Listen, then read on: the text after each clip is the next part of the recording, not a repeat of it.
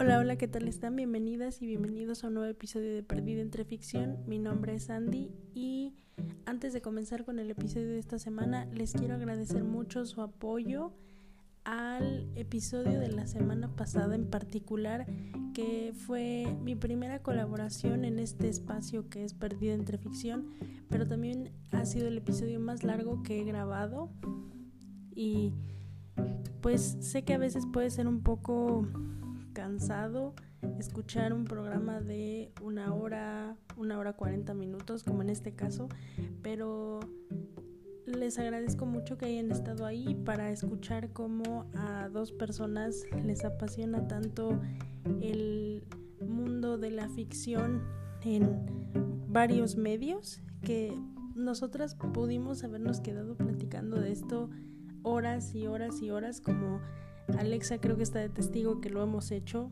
en otras ocasiones y bueno, quisimos compartir un pedacito de esa conversación con todas y todos ustedes.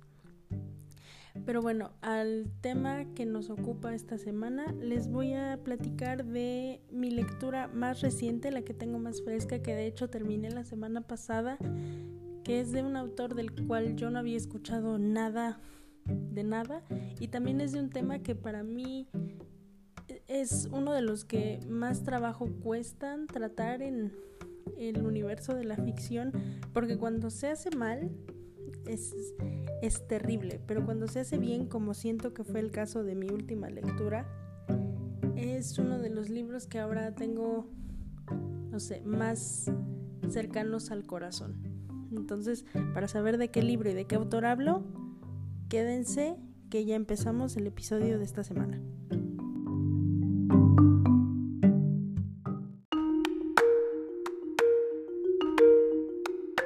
Bueno, mi lectura más reciente es Actos de Fe de Eric Segal. Espero que esté pronunciando su apellido correctamente. Es S-E-G-A-L. Yo no conocía como ya les dije en la introducción, no conocía nada de este autor, ni, ni, de qué se trataban sus novelas, ni su estilo de escritura, o sea, cero nada. Yo me encontré este libro dándole una vuelta al librero eh, de mi abuelo, que como ya les comenté en alguna ocasión, es de las personas que me, que me iniciaron a esto de, de la lectura y de mi amor por la ficción junto con mi papá y mis padrinos. Eh, bueno, entonces yo encontré este libro en, en, su librero que es de una editorial o de una colección que se llama Reader's Digest.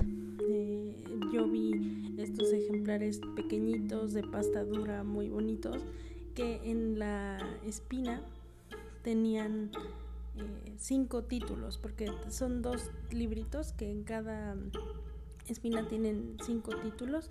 Entonces ya cuando vi eran un compendio de cinco novelas cada uno. Entonces decidí que iba a leer cada una de ellas como en el orden en el que aparecían en estos dos tomos, ¿no? La primera es Actos de Fe que por la investigación que hice fue publicada en el año 1992 y es de las pocas novelas de este autor que no se han hecho película, cosa que a mí se me hace, no sé, cuando me enteré fue una cosa muy triste porque este libro yo creo que da un, una muy buena historia que se podría traspasar muy bien a la pantalla grande. No creo que a una serie, creo que en una película condensada, o sea, de que, la historia de inicio y de fin en ese mismo punto, yo creo que quedaría genial. Pero bueno, este Actos de Fe, publicada en 1992. Primero les voy a contar un poquito de la trama, que es eh, la novela se bueno nos cuenta la historia de tres personas eh, dos de ellas hermano y hermana y la otra pues su amigo y un conocido que tiene mucho impacto en sus vidas este, eh, de diferente forma, ¿no? Eh, los hermanos son Daniel Luria y su hermana Débora Luria.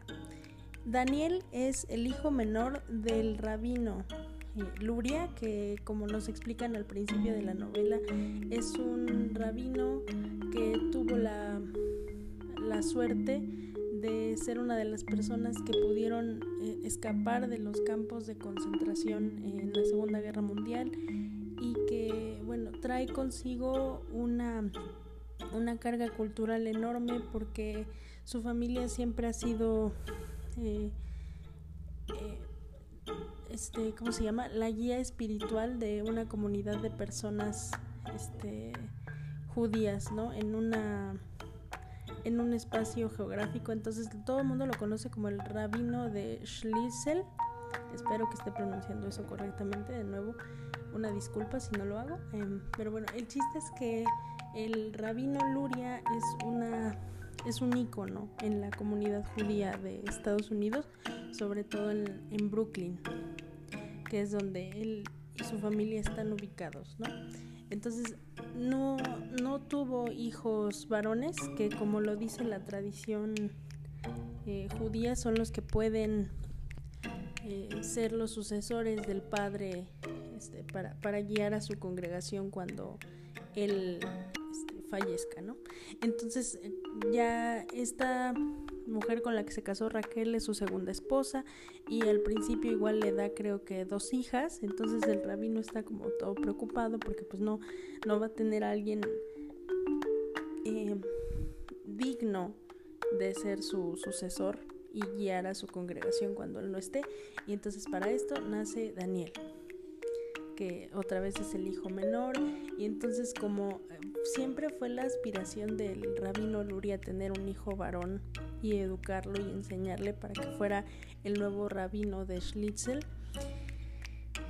pues vuelca como toda su adoración y todo su tiempo a ese niño. Entonces el niño, que es de las primeras, eh, de la primera perspectiva desde la cual tenemos eh, la narración, nos cuenta que va creciendo sí, con mucho amor por su religión y por su cultura y que le gusta mucho aprender de ella, pero también detrás de eso viene un miedo enorme de defraudar a su padre, ¿no? O sea, como claramente tanto su padre como su madre como toda su comunidad tienen grandes expectativas de él y lo que pues va a llegar a ser como sucesor del rabino de Schlitzel. Y bueno, cuáles son las implicaciones de crecer con todo esto, ¿no? De que claramente no puede ser un niño normal, porque sí se hace mucho hincapié en que pues no, nos enseña la novela a lo largo de sus páginas como la educación de un niño judío pues es completamente diferente no solo a la de otros niños y niñas fuera de la religión judía, sino incluso dentro de su comunidad. Eh, la educación y la infancia que viven Dani y sus hermanas es muy diferente porque aunque pues practican obviamente la misma religión y tienen este, rituales y ceremonias en, en común, Daniel, como está siendo educado para ser el sucesor de su padre, tiene la escuela, digamos, normal y tiene otra escuela que ya desde muy pequeño lo está preparando para ser el siguiente rabino, ¿no? El siguiente guía de su comunidad. Entonces, ya, ese es un punto como muy marcado de diferencia entre él y su hermana Débora, que es el siguiente personaje que conocemos en esta novela donde ella básicamente es, creo que es mi personaje favorito de la novela, porque ella es muy adelantada a su época en el sentido de que ella quiere lo mismo que está teniendo su hermano Daniel, quiere aprender del mismo modo que él sobre su religión y sobre su cultura, porque el acceso que las mujeres, de acuerdo con la novela, ¿eh? esto sí quiero, quiero hacer tantito una pausa, yo no estoy muy bien versada en los, en los rituales de la religión judía, este, ni sé muy bien cómo sean sus usos y costumbres este, fuera de esta novela, ¿no? Lo que yo conozco de la religión judía es de gracias a los diversos trabajos de ficción y de no ficción que he leído a lo largo de, los años. Pero sí, no, yo, no soy para nada experta en estas cuestiones. Este, todo de lo que estoy hablando que se lleva a cabo en la religión judía lo estoy eh, como sacando de la, de la novela Actos de Fe de Eric Segal. O sea, sí, quiero dejar eso muy en claro. Yo no quiero eh, aventurarme a decir que lo que está en la novela está correcto, está incorrecto, le faltan eh, cosas le faltan datos, porque la verdad yo no sabría decirles. No, si el, si el retrato de la religión eh, judía en estos dos personajes de Débora y Daniel sea este el más adecuado en cuanto a la representación judía, yo no sabría decirles eso. Yo creo que sí eh, necesitaría, no sé, como consultarlo con una persona dentro de la comunidad judía y que me dijera, de hecho sería eso muy interesante, que una persona de la comunidad judía que haya leído este libro, preguntarle, oye, si, si ves que tu religión haya sido bien representada aquí, que, que falló, que no falló, esa sería una, una entrevista muy interesante. Pero volviendo a la trama de la novela, Débora quiere eh, conocer su religión del mismo modo que su hermano, porque el acceso a la información que tienen las mujeres eh, dentro de la comunidad, sobre todo de judíos ortodoxos en la que vive Débora, es muy limitada en comparación con eh, los hombres, ¿no? Entonces ella desde muy chica, conforme ve crecer a su hermano, no le tiene mala fe le tiene cierto tipo de envidia de la que su hermano es muy este pues o sea Dani sabe que su hermana le tiene envidia pero no le tiene malos sentimientos por eso. De hecho creo que son los que se hacen más cercanos de los cuatro hijos que tiene el rabino Luria. Eh, Débora y Dani son los que siempre se tienen confianza y como que se hacen cómplices no entonces resulta que ella desde muy pequeña dijo, es que yo lo que quiero es ser una rabina, una rabisa. Eh, pero pues obviamente como su padre y su madre son judíos ortodoxos y según eh, lo que ellos mismos dicen, pues e, ese no es un lugar para las mujeres. Las mujeres están para ser esposas y madres de los rabinos y sí ser un ejemplo para su congregación y guiarlos, pero de otro de otro modo, en otro camino en el que el rabino, o sea, el rabino los guía por un lado y su esposa los guía por, eh, por otro camino que va siempre atrás del rabino, ¿no? Pero eh, nunca una mujer, de acuerdo con los padres de Débora, va a poder ser este, esta guía espiritual para su comunidad como lo sería Daniel en el momento en el que se haga un rabino, ¿no? Y esta pues es un conflicto en el que ella pues va creciendo porque en, durante las ceremonias religiosas en la sinagoga ella pues está con las mujeres en la parte de arriba detrás de una cortina escuchando como los hombres pueden pasar a leer la Torah, ¿no? Que es como su libro religioso, uno de sus tantos libros, porque eso sí es una cosa que hace mucho hincapié en la novela, que, que los judíos tienen muchísimos libros religiosos los cuales las mujeres pues no tienen permitido leer. Tienen que saber de qué, qué son y de qué van y cómo tratan, pero al menos en la sinagoga de su padre los únicos que leen los textos sagrados son hombres. Entonces Débora es la que dice, bueno, o sea, es que yo también quiero leer esos libros, no quiero leer esos textos porque necesito pues su conocimiento y porque aparte no sé, en, yo también quiero profesar mi fe del mismo modo, así completo, integral como mi hermano. Entonces ese es un punto de conflicto que ella tiene con su padre desde los inicios de la novela.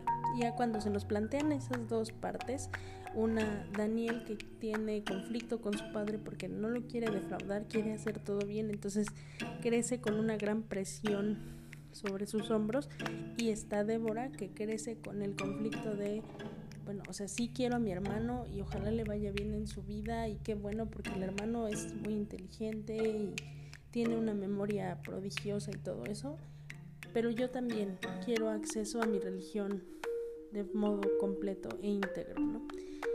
Eh, una vez que ya se nos introducen estos dos personajes, conocemos al tercero, que es Timothy Hogan.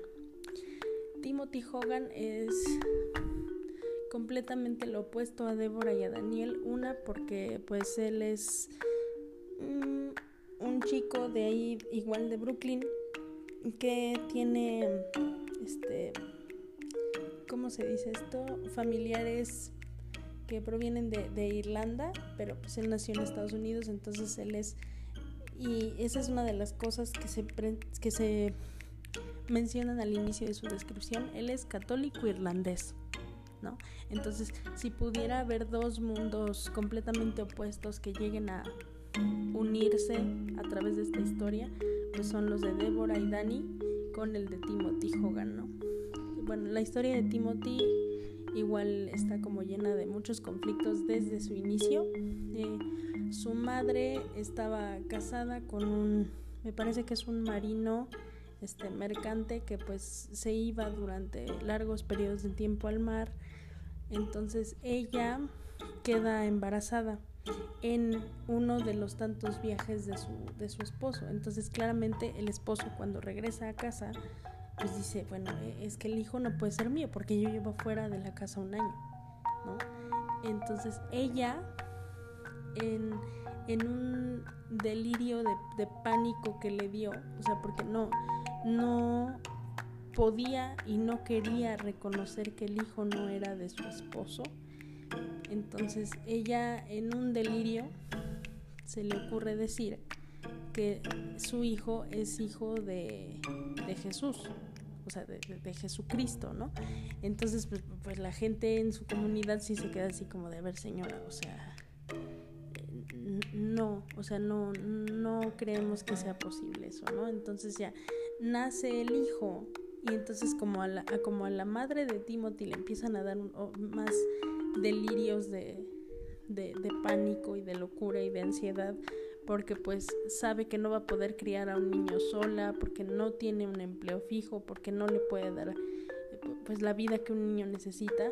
Entonces en eso llega pues su hermana y el esposo de su hermana que son Cassandra y Tucker que ellos muy a regañadientes y gracias a la influencia de el padre el cura de su comunidad pues van y recogen al bebé, ¿no? Entonces Timothy crece con ellos y sí le dicen que tiene una madre, nunca le dicen quién es su padre porque pues nadie sabe quién es quién es su padre, ¿no? Pero sí le hacen mucho hincapié desde pequeño, pues tu madre está allá, pero no la puedes conocer porque tu madre literalmente ya está loca, ¿no?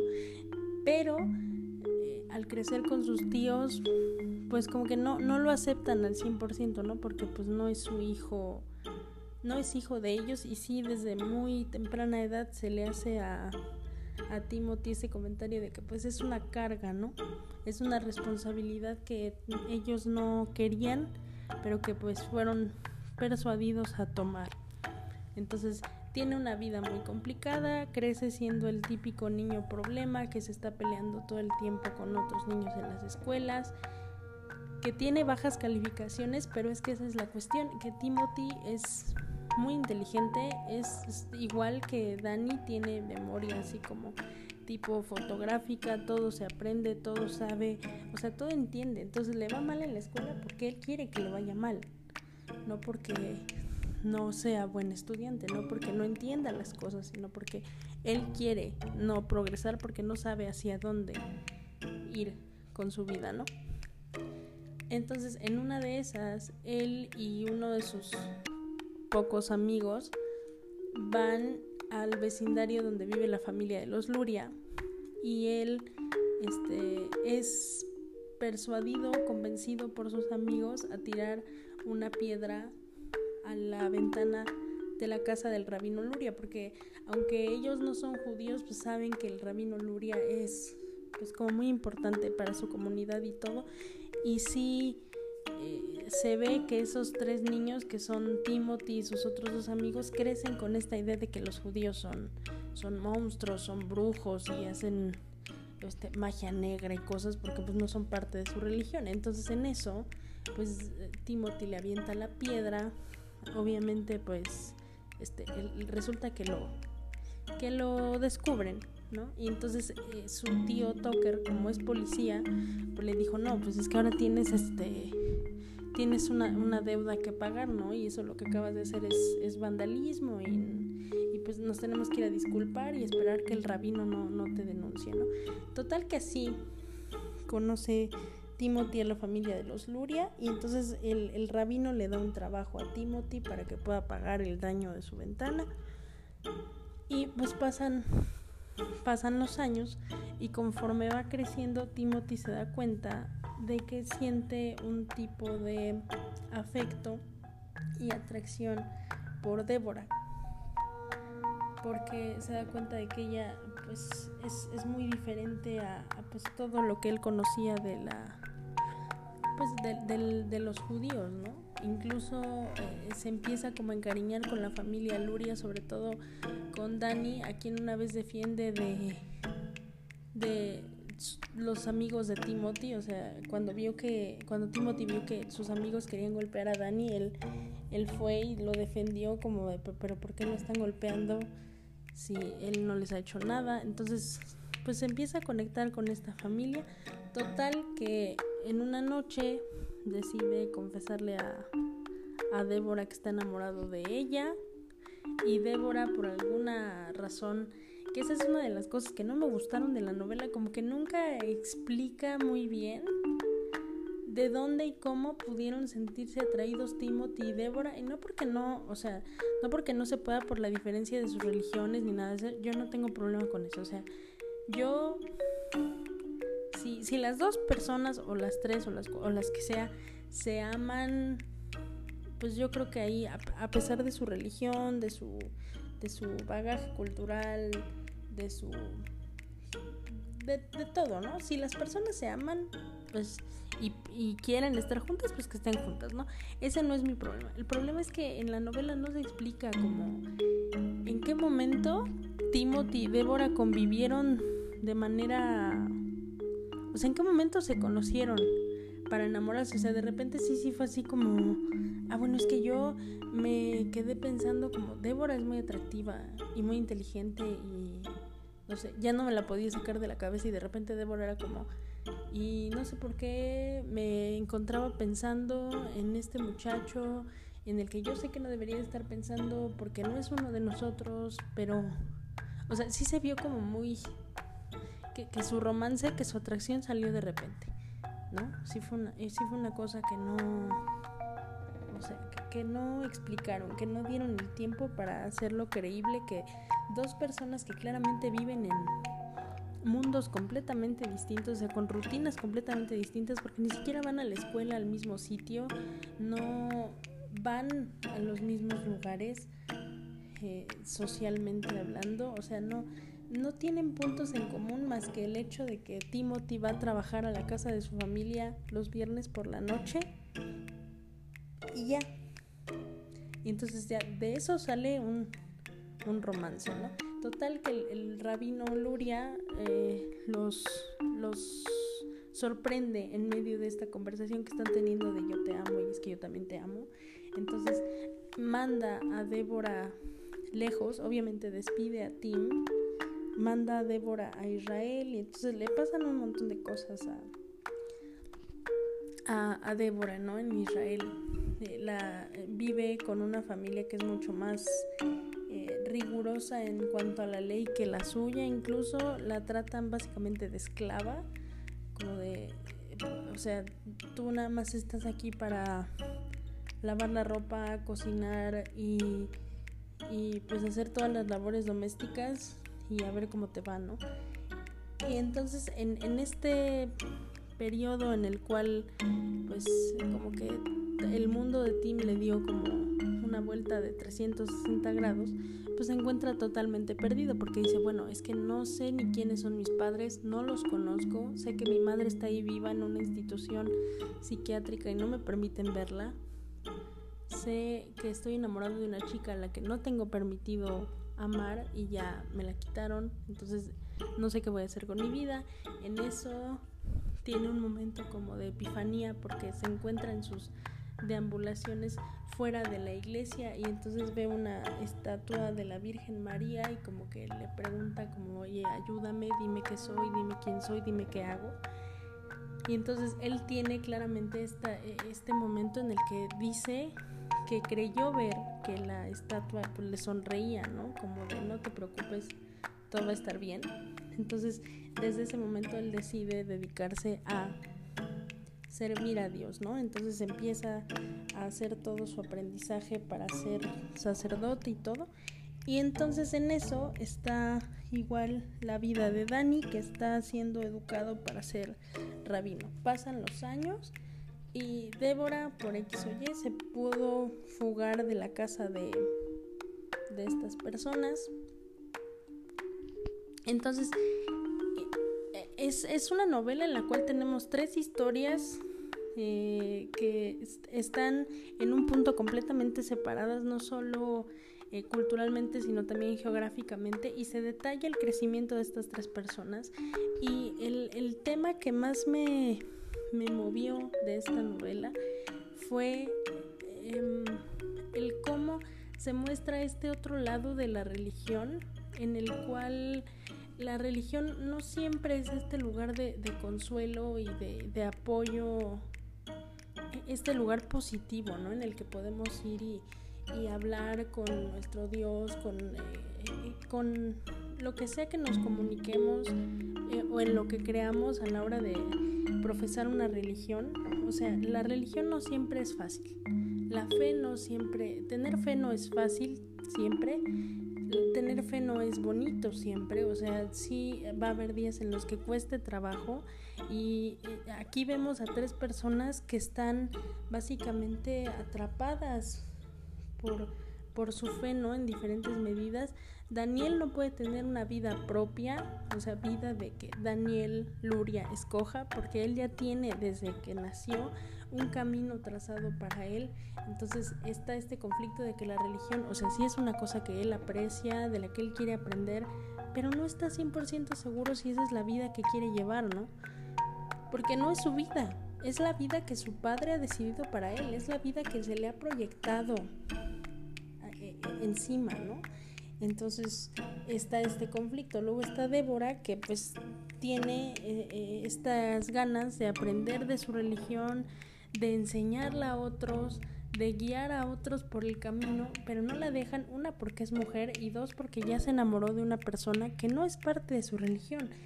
Entonces, ellos dos están atrapados en estas vidas predispuestas sobre las que ellos no tienen control alguno y entonces a lo largo de la novela deciden tomar el control de esa de esas vidas y decir, es que yo soy Daniel Luria y yo soy Débora Luria y voy a dejar de lado esta vida que tienen planeada para mí y yo voy a construir mi vida. Y entonces en el lado opuesto está Timothy, que él no tiene una vida predispuesta, o sea, que alguien haya llegado y le haya dicho, tú vas a ser sacerdote, él no tiene un rumbo. Él encuentra en la religión justamente este espacio de consuelo, este espacio donde pues se encuentra un propósito, un camino que seguir.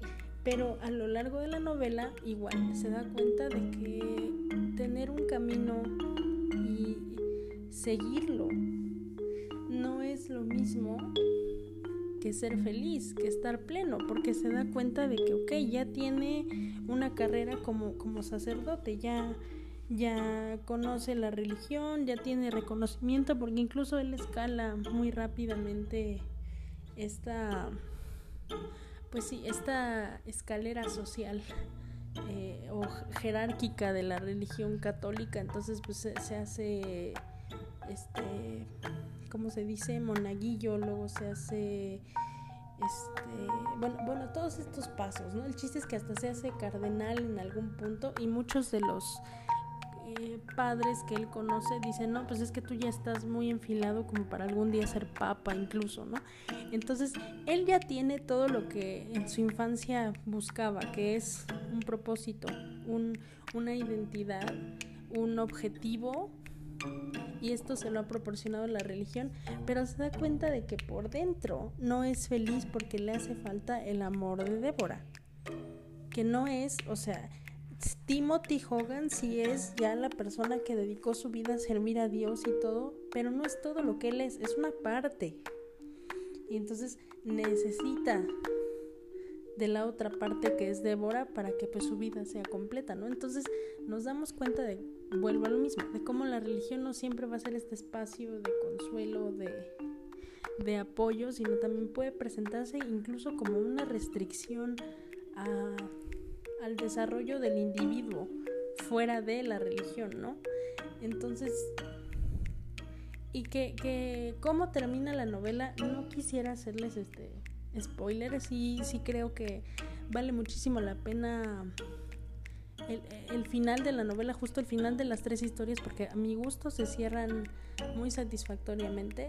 Yo eh, la verdad es que llega un punto de la lectura en la que yo dije, bueno, es que no sé cómo va a acabar esto porque todo da un giro completamente, o sea, nada que ver con cómo iban perfilados los tres personajes.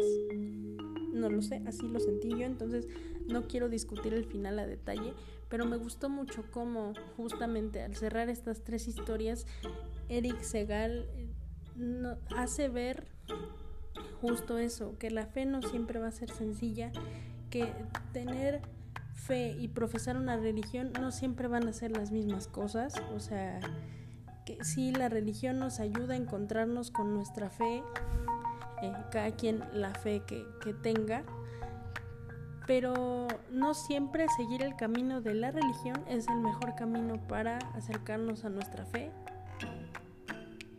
entonces, que sí, me gusta mucho cómo se puede sacar esta conclusión de pues, la fe va a ser una cosa muy distinta tanto para mí como para ustedes que están escuchando, como para eh, una persona del otro lado del mundo. Y eso sin importar la religión que profesemos, ¿no?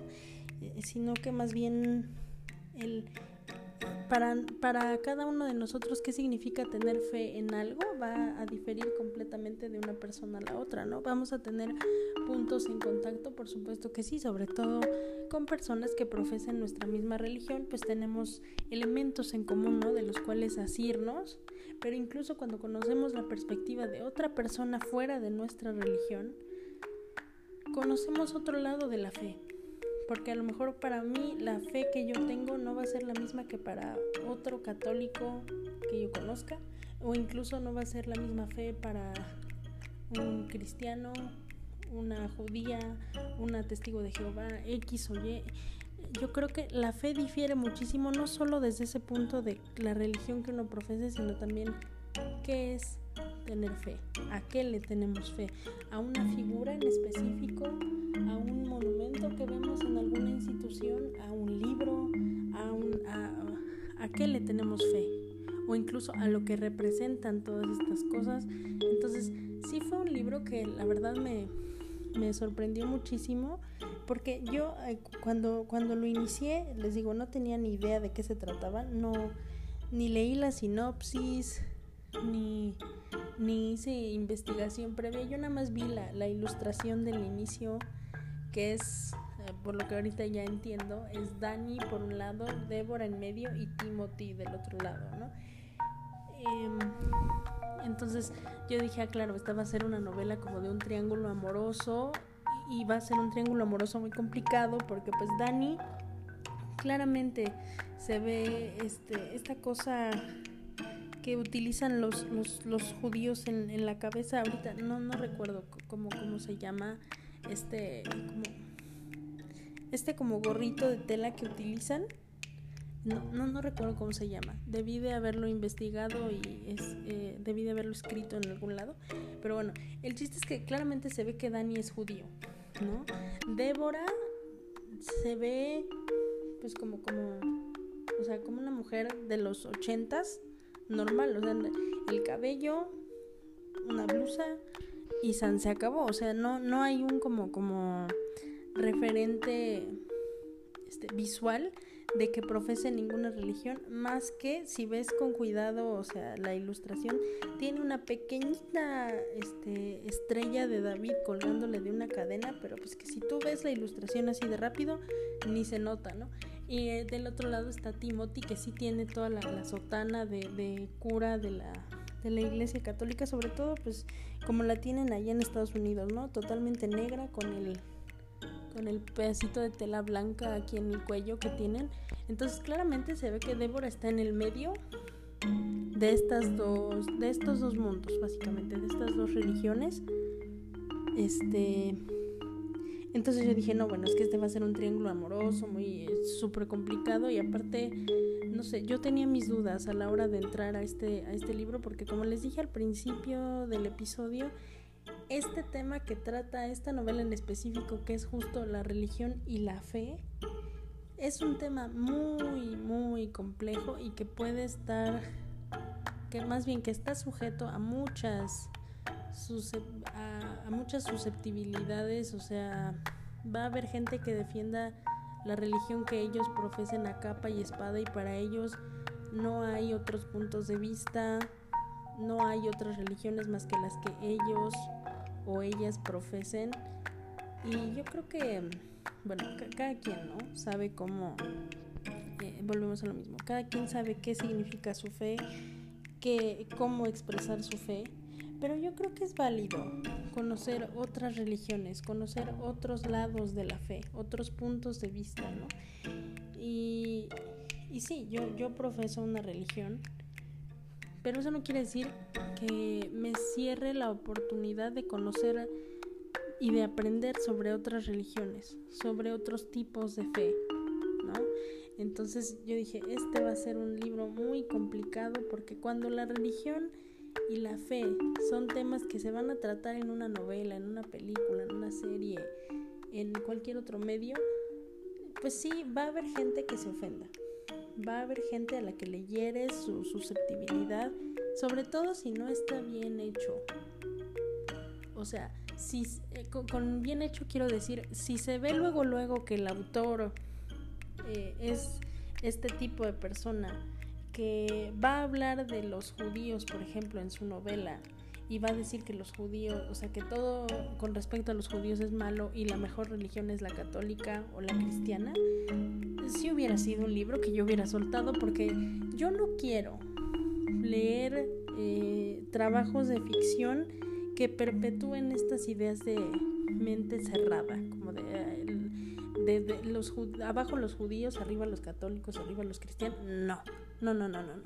O sea, yo creo que ya estamos en el año 2021, yo creo que ya, ya, este, ya es tiempo de ser un poquito más tolerantes, de decir, es que no hay una religión que sea mejor que la otra. Todas son religiones que valen la pena, que tienen, o sea, que, que muy a su modo, a su particular modo, le están ayudando a los individuos que las profesan a encontrarse con su fe, y ya. O sea, no quiere decir que una sea mejor que la otra, que debería de profesarse más del catolicismo que el, que, que lo, o sea, que el judaísmo o que el cristianismo o que el islam o que, o sea, no, no, no, no, no, no.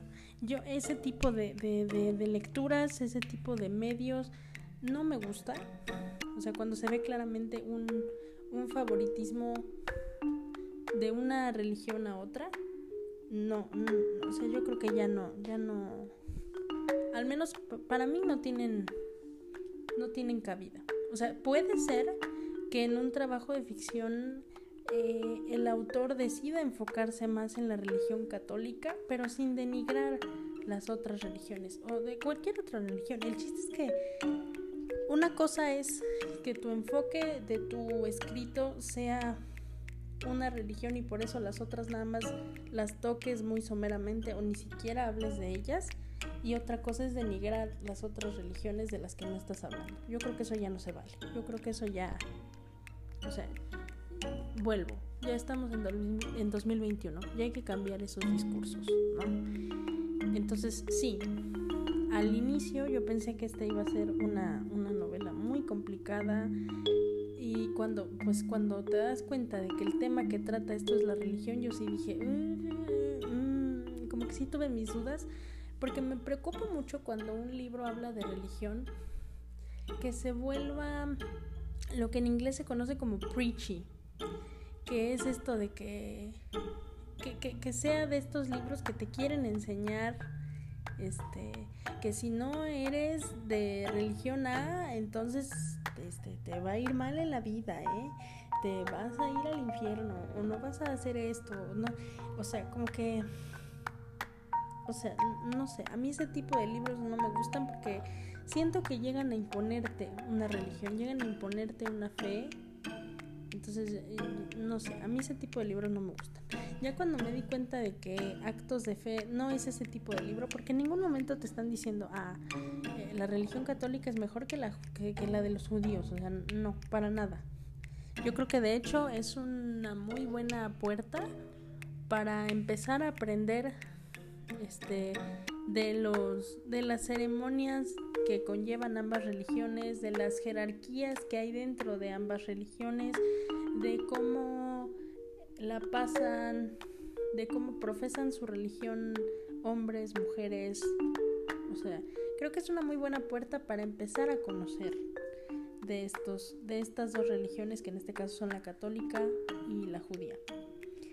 Yo creo que eh, es una muy buena oportunidad para empezar a aprender de ellas. Como les dije ya en alguna parte del episodio, no sé si la representación del pueblo judío o de la comunidad judía de Brooklyn en los años 60 más o menos que está ambientada esta novela. No podría yo decirles si es correcta, si es adecuada, si es verosímil, porque yo no profeso esa religión, yo no conozco las ceremonias, los rituales, las fechas, yo, yo no conozco este, a, profundidad la religión judía. Entonces, yo no creo que sea mi posición el poder decirles, ah, es que muy bien representados los judíos en esta novela. Yo no podría decirles eso.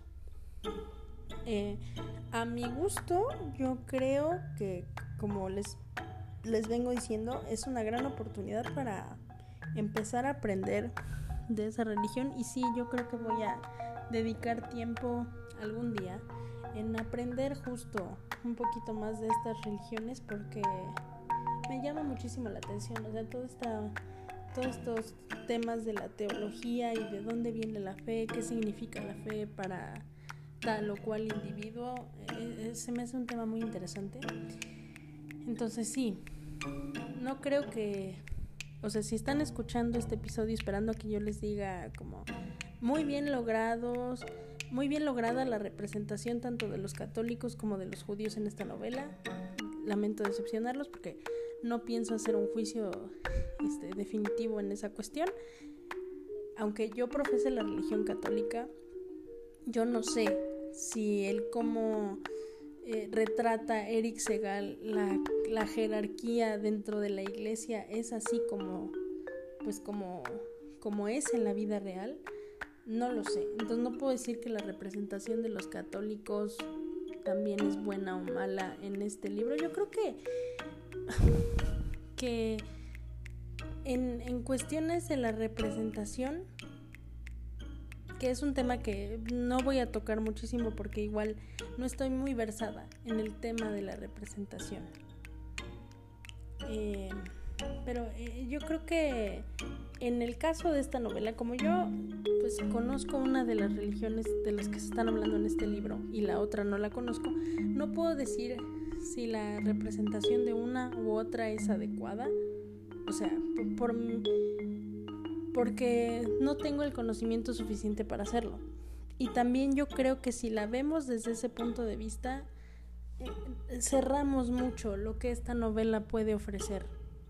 O sea, si nos ponemos a ver alguien que lea el libro y diga, no, pues es que los judíos de esta novela están muy mal logrados porque así no se hace, esto no, o sea, un judío nunca haría una cosa como esta, o un católico nunca haría una cosa como esta, yo creo que entonces cerramos un poquito las, las probabilidades o los o las cosas que esta novela puede llegar a ofrecer.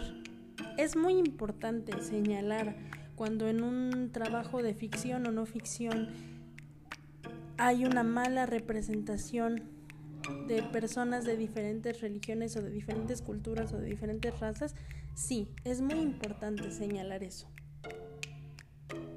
Es muy importante señalar cuando decir, no, es que aquí no nos están representando adecuadamente como, como comunidad.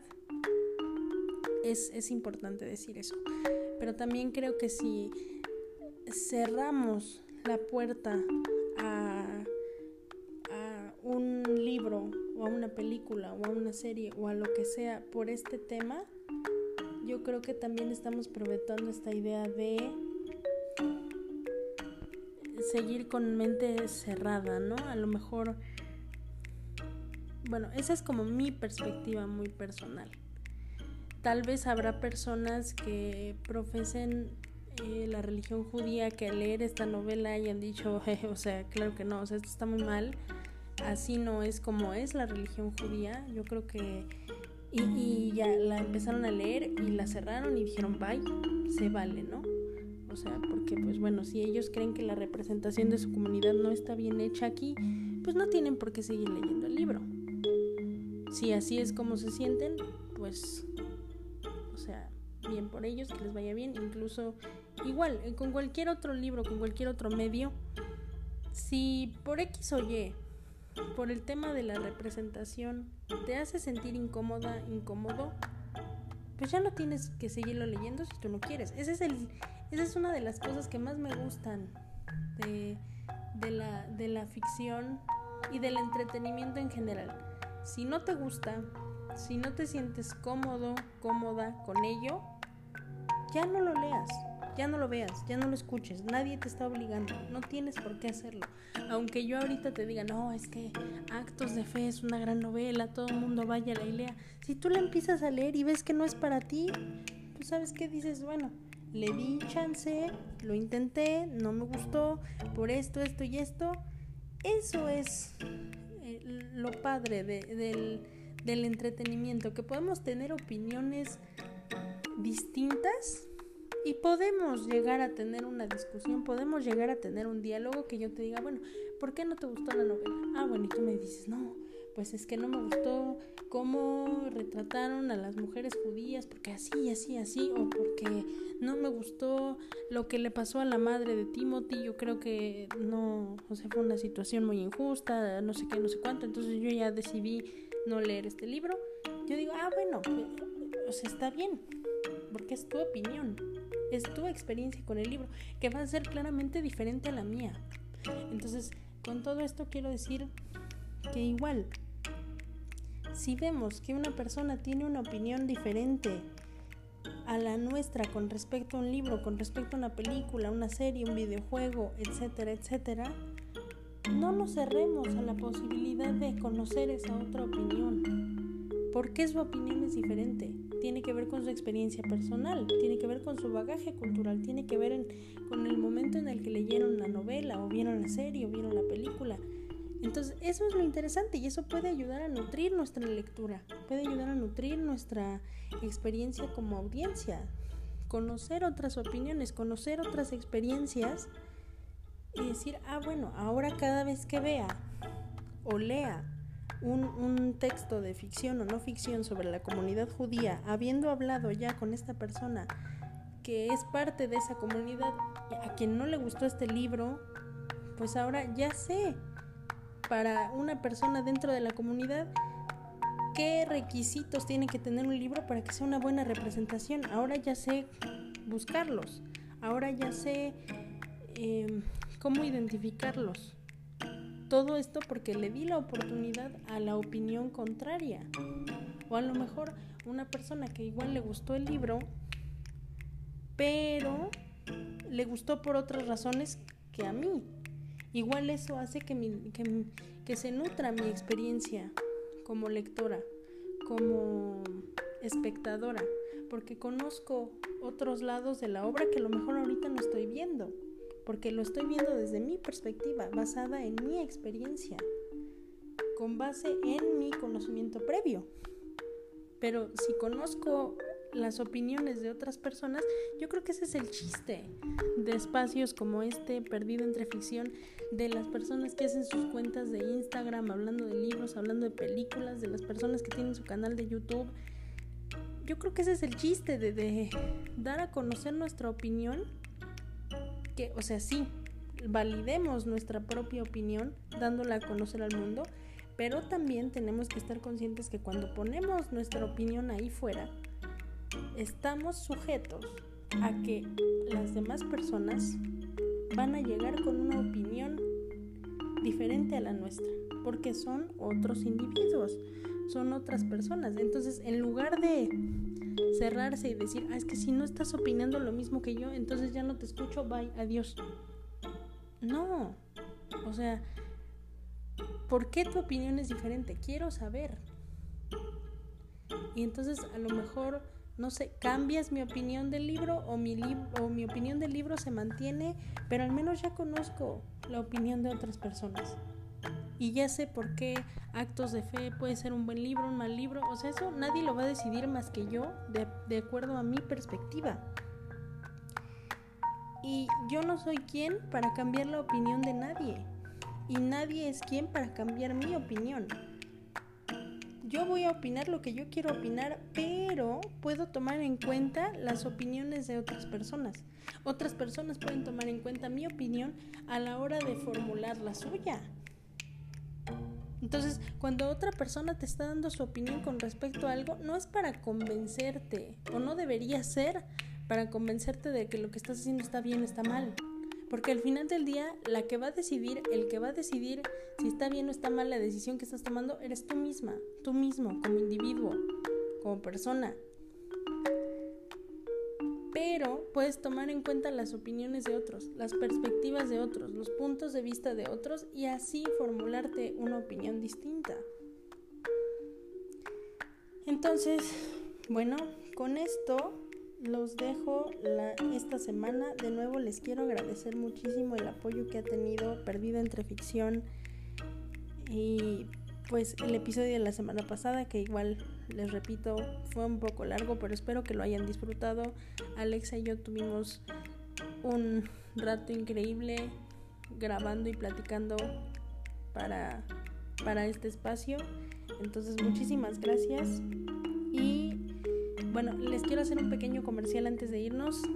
Alexa eh, empezó igual con un proyecto, o sea, igual con un podcast que se llama Necomistly Radio, que igual lo pueden encontrar en Spotify. Este, bueno, si pueden irle a dar este el, apoyo que me han dado a mí, se, se los agradecería muchísimo. Este, porque igual siento que es eh, volviendo al tema de las opiniones, es bueno conocer las opiniones de otros para ayudar a formular nuestra opinión propia, ¿no? Bueno, fin del comercial. Eh, muchísimas gracias por estar aquí en Perdido entre Ficción. Mi nombre es Andy y espero que les haya gustado mucho el episodio de esta semana. Nos vemos el siguiente martes. Cuídense mucho.